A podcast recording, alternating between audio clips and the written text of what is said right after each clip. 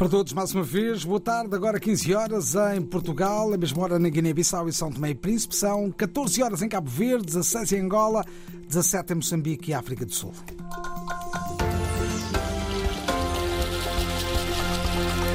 Gael de Castro nas notícias a esta hora. A deputada cabo-verdiana Lúcia Passos acaba de assumir a presidência interina do Parlamento Pan-Africano.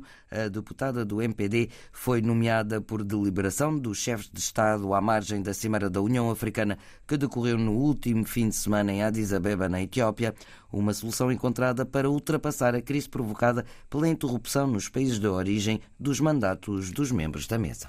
De acordo com o mandato da resolução que saiu da Cimeira do chefe de Estado, eu tenho até final de março para, em conjunto com o Conselho Jurídico da União Africana, organizar esta eleição dos membros da mesa que estão em falta neste momento. Para além da organização da eleição, também Ontem tive que convidar a senhora secretária-geral para retomar as suas funções, porque ela tinha sido suspensa por o ex-presidente interino e também foi uma das decisões uh, que saiu da Cimeira-Chefe de Estado, que era a, a retoma das funções da senhora secretária-geral. Isso aconteceu ontem.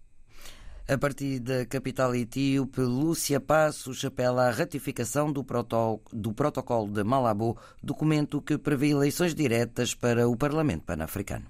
A questão central do Parlamento Pan-Africano neste momento é como ainda vários países, incluindo Cabo Verde, eh, não eh, ratificaram o protocolo de Malabo, então vamos ter sempre essa crise porque o mandato dos deputados não coincide com o mandato do Parlamento Pan-Africano. Então é preciso fazer a ratificação do protocolo de Malabo, que o protocolo vai permitir que o deputado que vem para o Parlamento Pan-Africano seja eleito na base, no país, diretamente para o Parlamento Pan-Africano, como acontece com o Parlamento Europeu. De acordo com a deputada cabo-verdiana Lúcia Passos, que Atiki desempenhava as funções de terceira vice-presidente do Parlamento Pan-Africano e agora assumiu a presidência interina do Parlamento, o protocolo de Malabo foi ratificado até ao momento por apenas 15 Estados africanos. A ativista pelos direitos das mulheres e atual ministra da Agricultura da Guiné-Bissau, Fatoumata Djaubalde, vai liderar por um período de cinco anos o Instituto Pan-Africano de Desenvolvimento com sede nos Camarões. O IPD tem como principal missão contribuir para o desenvolvimento económico, social e cultural dos países africanos através da promoção da formação de quadros e desenvolvimento de projetos de investigação científica. Contactada pela agência Lusa, Fatoumata Djaubalde confirmou a sua eleição para a presidência do Conselho de Administração do Instituto Pan-Africano de Desenvolvimento e adiantou que nos próximos dias irá deslocar-se aos Camarões para tomar posse e começar a trabalhar. O Rio de Janeiro acolhe a Cimeira do G20, onde vão ser discutidas questões globais e bilaterais. O secretário de Estado norte-americano, Anthony Blinken, já se reuniu esta manhã com o presidente Luiz Inácio Lula da Silva em plena crise diplomática entre o Brasil e Israel, devido a declarações de Lula sobre a guerra na faixa de Gaza.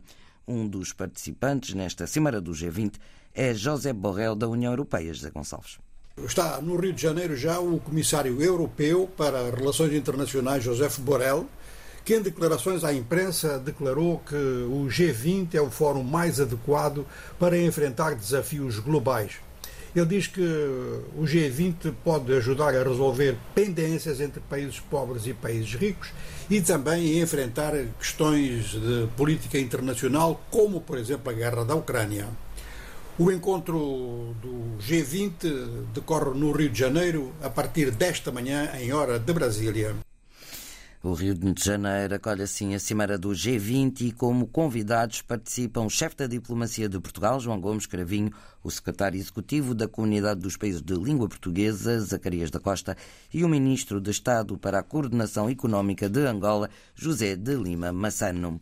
Angola pagou nos últimos quatro anos cerca de 1,3 mil milhões de euros na importação de arroz, com um consumo médio anual de 500 mil toneladas.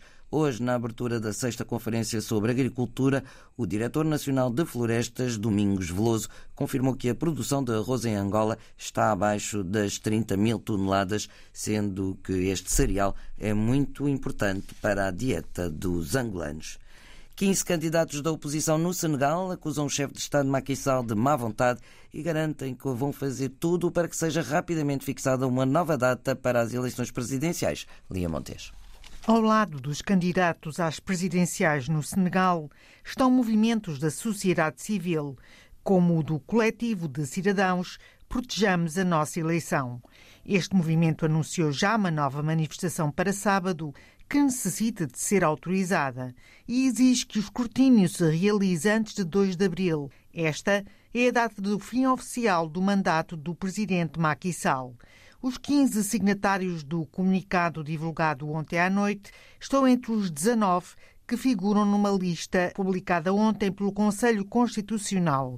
São assim 19 os candidatos homologados para as presidenciais senegalesas. Na semana passada, o Conselho Constitucional vetou o adiamento das eleições e constatou a impossibilidade de manter a data de 25 de fevereiro mas pediu também às autoridades senegalesas a organização do escrutínio o mais depressa possível. Em resposta, Macky Sall confirmou que vai respeitar a decisão do Conselho Constitucional e realizar sem demoras as consultas necessárias à organização das eleições. Os senegaleses aguardam pela nova data das presidenciais, mas nada se sabe publicamente das consultas que o presidente estará a fazer. Já os candidatos às presidenciais dizem que vão agir para que seja marcada rapidamente a nova data para a ida às urnas. Em Portugal, a escritora mexicana Fernanda Melchor venceu a edição deste ano do Prémio Literário Casino da Póvoa com o livro Temporada de Furacões. O vencedor desta edição, por unanimidade, é o romance Temporada de Furacões, de Fernanda Melchor, publicado pela editora Elsinor. Anúncio feito hoje no Festival Correntes de Escritas e o júri descreveu o livro como uma experiência vertiginosa. Com uma escrita torrencial, marcada pela coloquialidade, a escritora dá corpo a uma narrativa polifónica que exacerba a existência de personagens, elas próprias restos na periferia da periferia. Tudo isto conduz o leitor a uma experiência de vertigem isenta de qualquer tentação moralista. A escritora mexicana Fernanda Melchor venceu a edição deste ano do Prémio Literário Casino da Póvoa. O prémio, agora de 25 mil euros, vai ser entregue no próximo sábado, a par dos demais galardões do Festival Correntes de Escritas, que hoje começou em pleno na Póvoa de Varzim. É o essencial das notícias às três da tarde, hora de Lisboa, edição de Gael de Castro. Informação em permanência também na internet. É só clicar rdpaplica.rtp.pt.